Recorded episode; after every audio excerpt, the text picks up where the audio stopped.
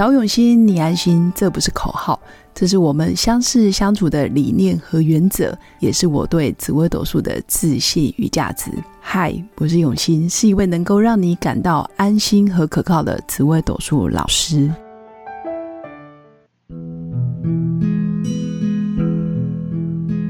Hello，各位用心陪伴的新粉们，大家好，我是永新。今天想跟新粉来分享紫微斗数命盘上面最常看到的四种能量变化，分别叫做禄权科技。那这个禄权科技，其实里面大家最担心跟害怕的，其实就是化忌这一颗星。所以新粉可以先准备好自己的紫微斗数命盘，然后来对照一下。我的禄在哪一颗星的下面？权在哪里？科又在哪里？忌又在哪里？这个忌上面就是自己的忌，下面就是一个心脏的心。所以一般我们听到化忌，感觉就是很不好。但实际上，如果你没学过命理也没问题。其实禄权科技就是你学过易经的话，会听过太极生两仪，两仪生四象。这个两仪分别代表阳跟阴。那四象就分别代表老阳、老阴，或者是少阳、少阴，会四种能量的变化，也就是阳中有阴，阴中有阳，所以不是全然都是阳，不是全然都是阴，而是有阴阳交替，这分别叫做禄权科技。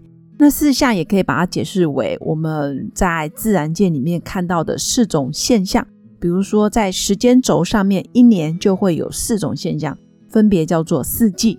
春夏秋冬，那在空间方面，我们把空间分成四个方位，分别叫做东南西北。那当然，渐渐的就会衍生出所谓的五行：木、火、土、金、水。那木火偏阳，金水偏阴。那土基本上有阳有阴等等。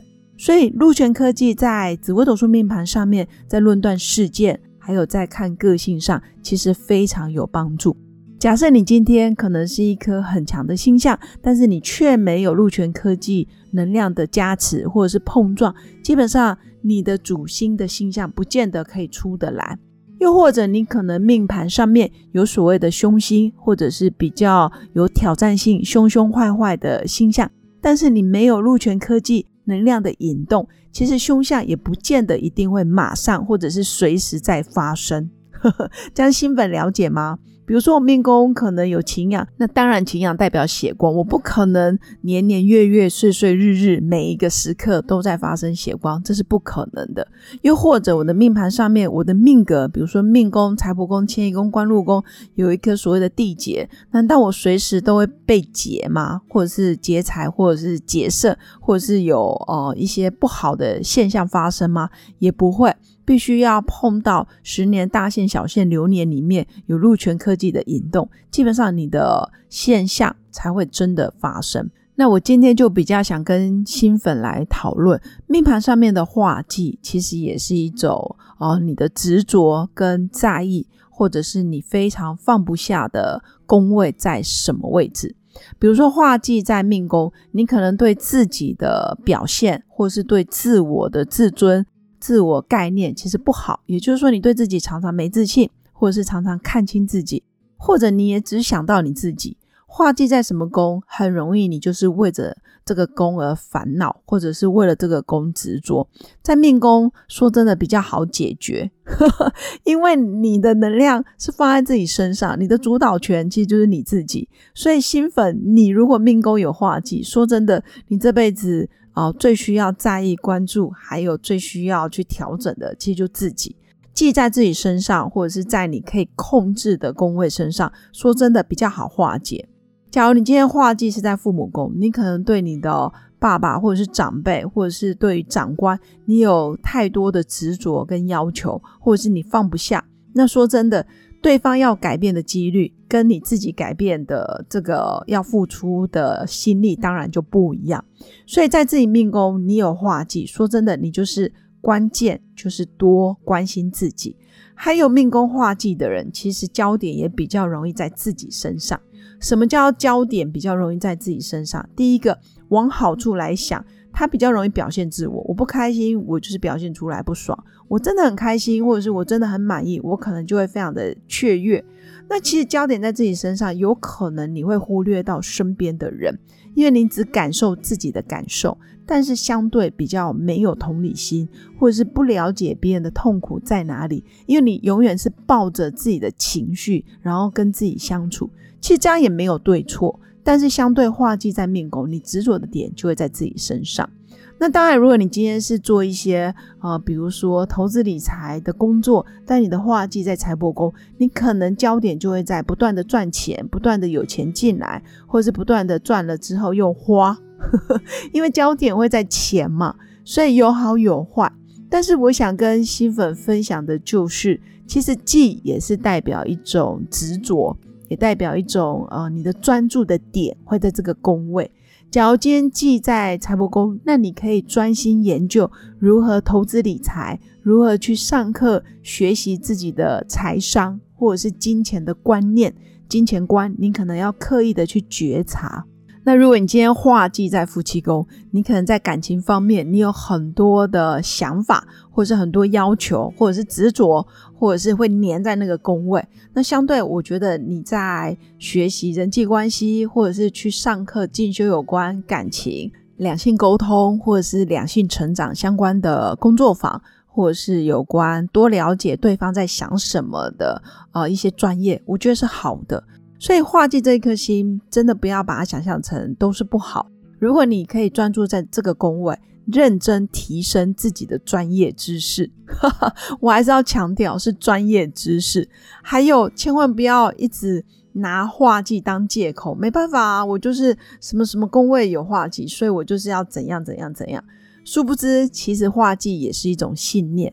画技虽然字面上是不好，但如果你的信念跟态度、你的行为愿意去调整、去改变，而不是固执。如果画技在命宫，你就觉得我就是这样，我不想改啊，我画技本来就拗啊，本来就是没办法体谅别人啊，我就是讲话比较夸张、比较浮夸啊，我就是一个眼睛比较白的人，就白目之类的。那就变成你的逃避的借口跟理由，这样学命理说真的没有太大的用处。